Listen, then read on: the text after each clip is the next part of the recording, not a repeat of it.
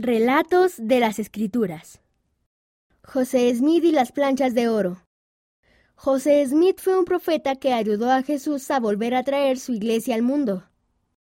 José oró para saber a qué iglesia debía ir. Jesús le dijo que no fuera ninguna de las iglesias, ninguna de ellas era su iglesia. El ángel Moroni visitó a José. Moroni le habló de un libro especial escrito en planchas de oro.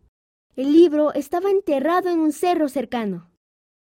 Con la ayuda del Padre Celestial, José tradujo los escritos de las planchas. Esos escritos llegaron a ser el libro de Mormón. Ahora podemos leer el libro de Mormón y podemos ir a la iglesia de Jesucristo. Véase, ven, sígueme sobre José Smith Historia, capítulo 1.